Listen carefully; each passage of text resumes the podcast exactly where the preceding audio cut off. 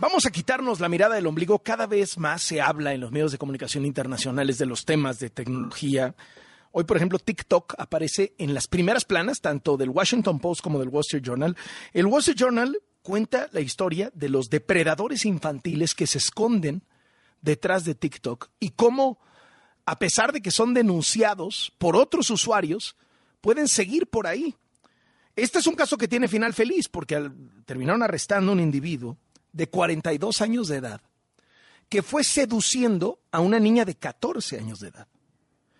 Este era un señor que subía a TikTok, este, pues ya sabe, imitando como las canciones, ¿no? La, sincronía de, de, los labios en las canciones, y subía como pensamientos depresivos. Esta niña de 14 años se engancha, para no hacer el cuento largo, en un par de meses ya estaban intercambiando mensajes amorosos, quedaron de verse en una cita, el señor fue a donde vive la niña de 14 años de edad, y ahí fue donde lo detuvieron. Por otra ruta, corren las acusaciones de, que TikTok es un brazo del gobierno de China para no solamente espiar en Estados Unidos, sino meter cosas en la cabeza de la gente, de los usuarios americanos de TikTok, como por ejemplo intenciones políticas, y que las elecciones puedan irse en el sentido de que a China le convenga. Y cuenta la historia de Shang Shi Chu, que es pues el mero mero de TikTok para los Estados Unidos, que está haciendo un cabildeo muy agresivo para convencer al Congreso y a los gobernadores de los estados de Estados Unidos de que no son una herramienta china, que no son un brazo chino y que deben darles chance de existir con mayores libertades en los Estados Unidos. Dos notas que, que llegan al corazón. Una historia en el Washington Post de una chava, tiene unos meses más, o sea, acaba de cumplir 18 años de edad, se llama Emma, una chava que se mete a la Universidad de Michigan State, se mete, ya sabe, al, club de lectura, eh, ella toca el clarinete, entonces está también en, el tema de la música, fanática de Taylor Swift, eh, y entonces le toca estar en el tiroteo que acaba de suceder hace un par de días en esa universidad, dejó tres personas muertas y le escribe a su papá y, le manda texto. Afortunadamente su familia vive muy cerca de ahí y, la niña le escribió al papá a la medianoche y el papá a las dos, dos y media de la mañana ya estaba en la universidad eh, para recoger a su, a su hija y, y darle un abrazo. Pero ahí le va la historia.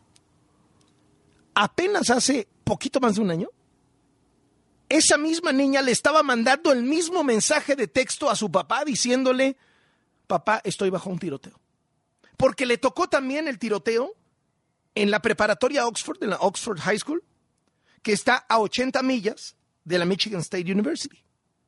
O sea, en un lapso de poquito más de un año, Emma ha experimentado dos tiroteos escolares en los que se ha tenido que resguardar, porque el tirador ha estado en activo cuando ella se encuentra en las instalaciones. Imagínense el tamaño del trauma. Y lo fuera de control que está este tema en los Estados Unidos. Fuera de control. La otra historia viene en la portada del Wall Street Journal eh, y es una muy buena noticia médica para las mujeres.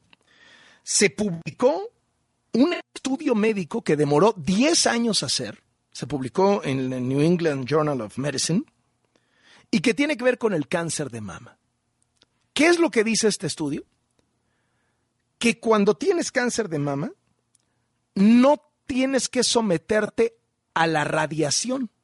Separaron a mujeres en dos grupos, unas que les dieron un tratamiento hormonal y a otras radiación.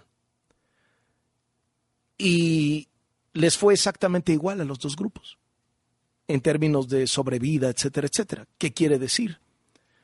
Que no en el caso del cáncer de mama, llega a la conclusión este estudio, no hace falta la radiación, lo cual cambia dramáticamente la calidad de vida de una mujer con cáncer de mama.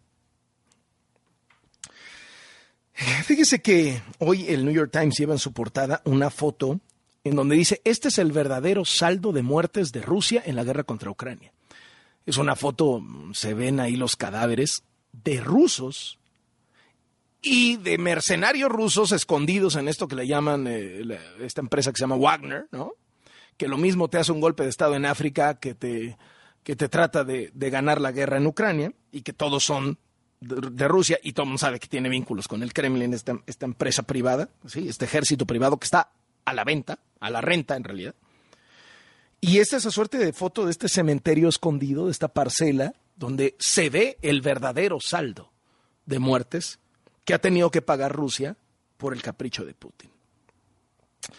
Hablando de regímenes autoritarios, el Financial Times lleva hoy en su portada la historia de China y se han acumulado historias de China desde que se dijo hace unos meses que Xi Jinping había logrado algo histórico, alcanzar un tercer periodo como presidente de China, lo cual lo ponía a la altura del poder que llegó a tener Mao, Mao Zedong en China, que no había un presidente de China tan poderoso desde Mao, bueno, pues ahí le va.